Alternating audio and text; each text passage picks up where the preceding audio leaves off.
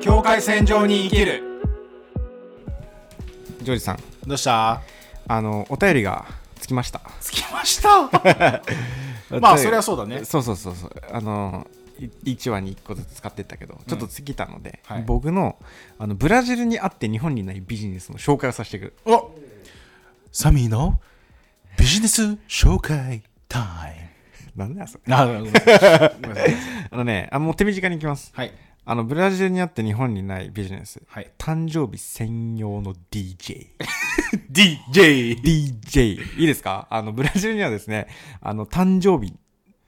だけのための DJ がいるんですよ。 DJ がいるんだだけのためはのい DJ がいるんですよ。これ日本だったら結構いいんじゃないですか。あの、パーティーがやっぱ盛大にするんですよ。で、あの、何歳だっけ女性の女の子の15歳。あ、違う、15歳の時に、あの、結構盛大な誕生日パーティーをする。もう会場貸し切って、そで、ドレス着て、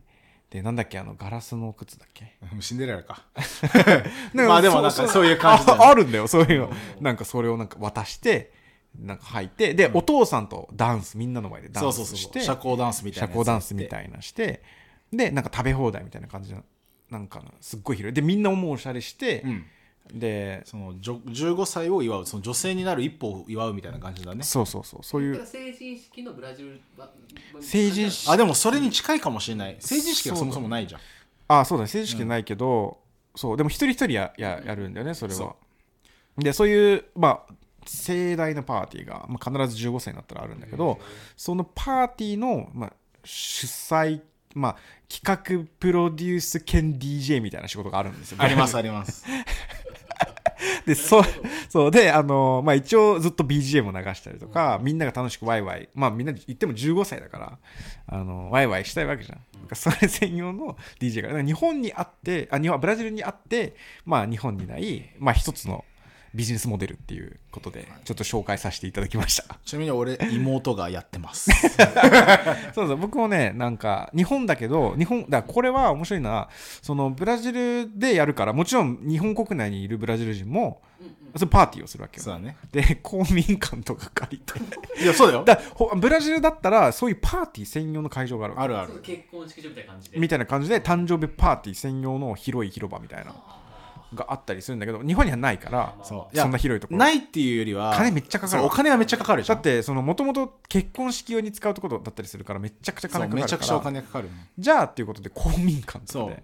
そういうなんかイベントやってもいいよって貸し出してるそうそうそうそうコンでビニとか食事はみんな持ち寄りでいろいろ作って並べてなんかドレス着てそう踊そうるそとうかやるみたいなのをやったりで大体日本国内だとカメラマン DJ あの装飾企画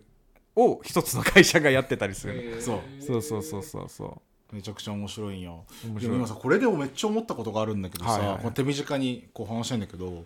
日本人って誕生日そこまで誕生日系とかをさそこまで祝わないけどさブラジル人めっちゃ祝ううよねめっちゃ祝うわ俺も覚えてるもん子供の頃もう本当になんか100人ぐらい呼んでねもうなんかなんなら俺知らんやついるしみいたいやなそうそうそうそうそうそうそう知らんやつから誕生日プレゼントもらういみやたいなマジでマジでマジで、うんそんな感じあるよね俺一回めっちゃおもろいなと思ったのがなんかボードゲームみたいなのあるじゃんなんか大きいさあのーなんかパッなんなんて言えばいいんだろうな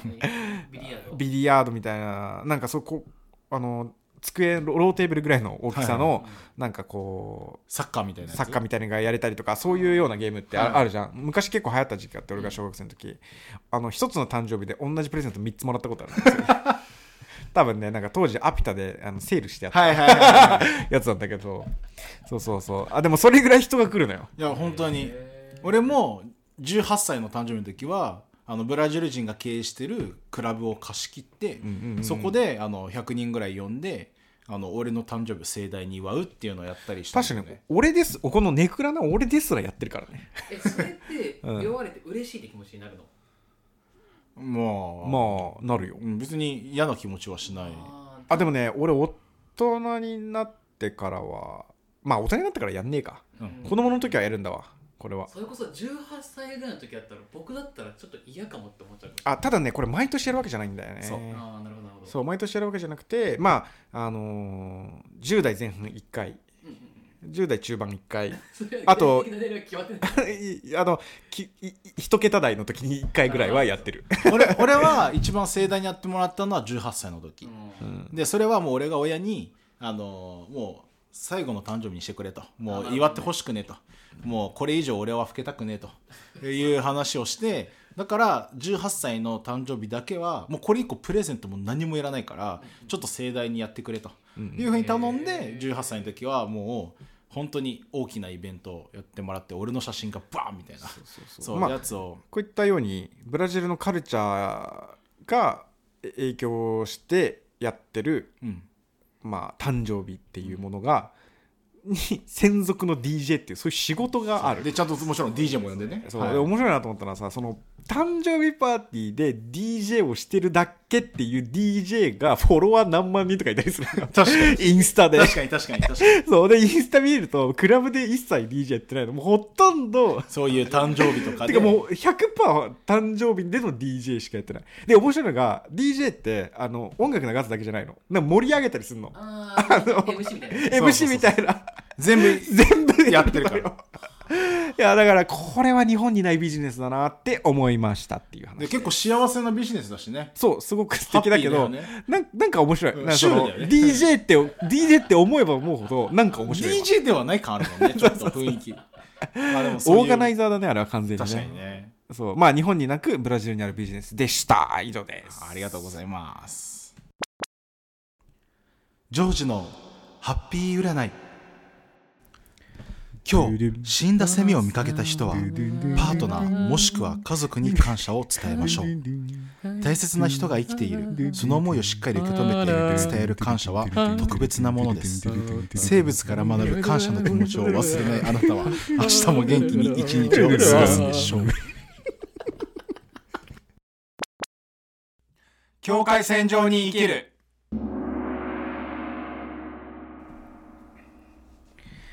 いやー今回もいいハッピー占いでしたねありがとうございますあの今回のテーマなんですけど、はい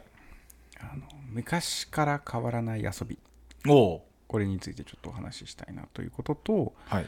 日本と日本の昔ながらの遊びと、はいブラジルの昔ながらの遊びはい熱量は違えど実は一つ共通してる遊びがあるんですっていううーんお話ができたらなと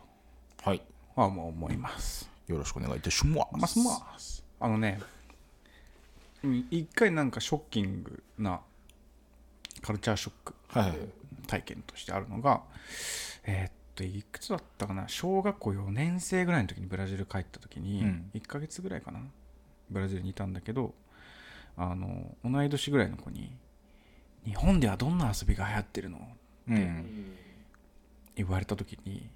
俺ね確かねゲームって答えたんだよねうん確かなんか普通にゲームやってたから、うんポケモンとか、うんなんとか「えー?」って言われて「そんなんが楽しいの?」みたいな言われて「えっ?」と思って「じゃあ何やってるの?」って聞いたら「たこ揚げ」っていうのえーで確かによくよく見てみたら電線ねブラジルの街に溢れてる電線中にタコが引っかかって る、まあそうだ ねタコがそうだねあよく見たら本当にタコがどこにでも引っかかっててでこれ俺すごい面白いなって思ってることの一つなんだけど、まあ、当時じゃあ要は小学校4年生としたら何歳だろう、えー、と10歳ぐらいかなそうだねだから今から17年18年ぐらい前だ、はい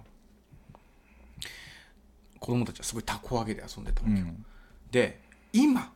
ブラジルに帰っても子供たちはタコ揚げで遊んでるんですよはいはい時代は進化しスマホっていうものが普及しゲームねうんスマホでもできるし、でスマホは別にさお金持ちだけが持てるものでもなくなってきた、そんな中にあってもブラジル人の子供の遊びっていうのは変わらずうんタコをあげることなんですよなるほどねでやっぱりあの雨もさたくさん降るじゃんね、うんだから風がすごく吹くんだよねうんで高さもあるからっていうのもあると思うんだけどやっぱりやっぱり子供たちはタコで遊んでる、うん今でも変わらずで俺それすごくいいなと思って、うんうんで日本はどうだろうと思ってその部分、はいはいはいなんか今のその子供たちが遊んでるところってなんかよく考えてみるとあんまり見かけないんだよねそうね、俺が外出てないからかないやわかんないんだけどなんか大きな公園とか行けばまあまあまあまあのキャッチボールとかはうんまあ見かけるけど、なんかそういったさ子供の遊ぶカルチャーみたいなものって例えばベーゴマとか、あうんうんううんんあのーなんだろうななパチンってやつなんだっけめんこめんことか、はいはいあそういうの昔あったけどう、んなんでああいったものが古臭いものになってってんだろうあだってたこ揚げも正月にしかやんないしなんならみあんまやってるやつ見ないし子供でーもそうだねうん、でもそういった遊びって体を目いっぱい使ったりとか、うんうんうんたこ揚げなんて自然と触れ合う一つの方法だと思うんだよね,、自然をあの風を感じたりとかさ、自分で考えたりとかどう走ったりとか、そうだねそういって体を目いっぱい使うような遊びが昔ながらの遊びだと思うんだけど、うんかたやそれそれ俺すごくブラジルのいいとこだなと思ってて、うんもしかしたらそれは日本に比べて貧しいからうんあのそこまでの遊びの幅がないからなのかもしれななるいほしどねそれは俺には分からないんだけどでもいまだにサッカーであったりとか、うんバレエであったりとか路上でねそうだやってたねりはねたこ揚げしてたりとか、うんなんか体を目いっぱい遊ぶ昔ながらの遊びを今でも楽しそうにしてるわけうんでそれをなんか日本はどうなんだろうというか、なるほど例えねばさ、うん僕たち多分載せれそうだと思うんだけどあの放課後とかさうん、みんなで野球とかしんかったしたでしょなんかね野球はしんかったけどなんか動かすスポーツはやってたななんか体をノック受けさせられたことある野球やそれはもうや部っ活だたやったことない時に 公園で友達に、こねれが、さ一つ問題なのがさそれこそ公園で、あボールかもう野球ができない公園っていうのが増えてきたっていうのが一つ要因としてあるかなと思っててあーそうだからよ子くガ供がラス割どっうたこもうそうだよね、うん それで謝りに行ったもんね、んなうんよくそうだから子供が要要因因うんぬんとかよりかは大人の社会かそう構造的な意味なのかなんか強いのかなっていう感じたかななるほどねあー俺はでも今話を聞いてて実はピンときてないですへほいあのー確かにうんブラジルはたこ揚げをする人が多いなっていうのはうん知っているし、はいはいあのそういうのもあの、まあ、見たしあのすごい自分も子供の頃父親がタコ作って自分もたこ揚げをした身だしですごいそういう記憶はあるんだけどでもあの、まあ、ブラジル行って田舎の方行くとやってる人いるんだけど、うんやっぱサンパウロの都心はいないんだよね。都心はいないかなそう確かにっていうふうにちょっと思っちゃ感じうん思っちゃって、っほてなった時にそもそもういないかあのあまあ俺はその俺少ないからねブラジル行ってる回数がだから知らないだけなのかもしれないけどあんまりやってるイメージがない、はいじゃあかといって日本に来たブラジル人がたこ揚げをやってることを見たことがあるかって言ったらそれもそうそういないなるほど、まあ日本ではそうだねいないねそうっていうふうにこう思った時にそれが本当にブラジルで今でも続いてる文化なのかなってちょっと今話を聞いててうんちょっと正直感じたっっていうのがあってでおそらくなんだけどあのもしかしたらそのやっぱ住む場所うん地域うんとかによってあ違いがあるのかもしれない違いがあってでまあ確かに俺の家があるところはちょっと貧困な地域っちゃ地域ではあるんだよねだかららさっきサミ言ってたもしかしたらそのお金の問題かもしれないっそてうそうそとうころは一つ一理あるかもしれないなとか思った安りいからねカンン、カンと糸とそうあとなんかいろんな割り箸みたいなのがあ割りれば箸のやつあれば作れるからみ作たいれなるからねっていうまあ捉え方もあるなっていうふうに思ってうんてなるほどねで俺今東京に住んでてあの近くの公園とか行くと、うんあの普通に子供たちがやっぱザリガニ取りとかあしてるんだそうなんかややってるんだよ楽しそうに、だからそういうなんか遊びまあなんか物を使った遊びじゃないかもしれないけど、うんうんそういうのまあそれはか昔からそうだねそうあのカブトムシを取りに行くとか、はいはいはいというのは普通にやってたんよ今年の夏も、ううんんへーだからなんか結局やっぱその住む場所とか、うんうんうん住む住んでいるところの近くに自然がちょっとでもあるか否かとか、うんうんそういうところによって左右されているっていう感じで、うん実はなんか別にその場にあったもうなんか遊びの仕方をやってるんだろうなっていうふうにはちょっと感じたうん今話を聞いててね、なるほどねただ一つ言えることは都心に近づけば近づくほどマジで体を動かしている人を見ないうんまあねは事実うんあるなっていうふうに感じた、うんそう子供外に都心でね一人で二人でとかでそ遊ばせるわけにもいかないもんねそうそうそうそうって思っててでよく俺周りの人から聞くんだけどやっぱ東京に住んでいる人は子供の頃から引きこもる、その理由がもう子供の頃からゲームを与えられてもう家の中もうやっぱ外危ないから、家の中で遊ぶものを結構重要視する傾向が一時期あったことによって外で遊ばなくなったみたいなはいはいはいはい話をまあ俺も事実知らないんだけどそういう話を聞いたことがあって、うんっていうのを知ったなんか思った時になんかどうなんだろうなって今のそのサミの話が伝統的な遊びが伝統とまではいかないけどまあまあまあまあ昔ながらの遊びそうそうそうそうみたいなのが今ないっていうのは多分なんかもしかしたら今まあ目に見えてないけど多分日本も結構今貧困の差も激しくなってきてると思うんだよね俺、裸なんだけどそういう差とかでもまたなんか変わったりとかしてるんじゃないかなとかまあちょっとまあ本当にごめんなんか話を聞いててピンとこなかったっていうあのわか話っただね、うん、あの俺らが子供を持ちゃいいんだよまあそれはあるかもしれないね誰が産むなジョ ージでしょうよ俺が産む産む 俺が産むジョージでしょそれは俺が産むもうジョージの役割だわこれはなるほどラクダーとはだからあとはジョージの子供をね俺らが見守ればいいだけだからまあでもさちょっと 話ちょっとごめんね戻して、えあのあれだけどたださ例えばさけん玉とかさ、うん世界大会とかでなんか巷でよくブームになったりとかしてさなんかまた盛り上がったりとかしたあじゃのんけん玉はね結構ストリートカルチャーとね結びついて再熱したりしてるけど、でもうーんクールなものとして再熱してるんだよねそれはちょっと違うと俺は思ってて、うんなんかクールかどうかとかかっこいいかどうかじゃなくてただ単純にあの遊びの一つとして当たり前にあるかどうかうんうんがやっ俺は結構そここの今回の話ではあの思っていてだから、なるほどねたこ揚げが当たり前のように一つの遊びとしてうんうんうん子供の中にあるっていうのは、その距離感だよねたこ揚げとのそうだね、っていうのはやっぱりブラジルはすごく近いように思うしまあ比較的それはあるかもしれないねそうそうそう日本でたこ揚げって俺の子供の頃でもそんなに見てないもんそうそもそもでなんかも